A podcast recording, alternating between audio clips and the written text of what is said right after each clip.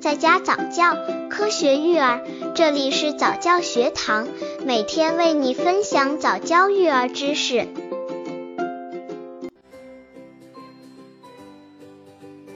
六、如何判断奶量够不够？虽然不同年龄的宝宝吃奶量都是有一定的标准的，但是这个标准也是因人而异的。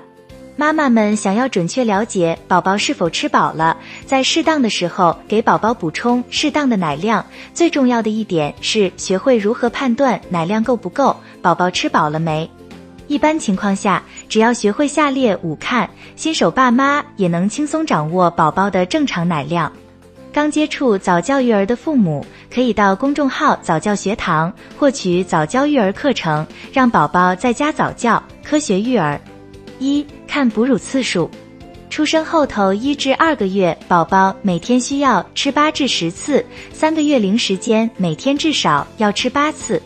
二看排泄，如果单纯依靠母乳喂养，婴儿的二十四小时小便次数达六次以上，是奶量充足、婴儿吃饱的一种表现。如果每天二十四小时的小便次数不足五次，就说明奶量不足，婴儿没有吃饱。由母乳喂养的婴儿大便的形状是黄油油的软便，每天大便二至四次，这表明奶量充足，婴儿吃饱了。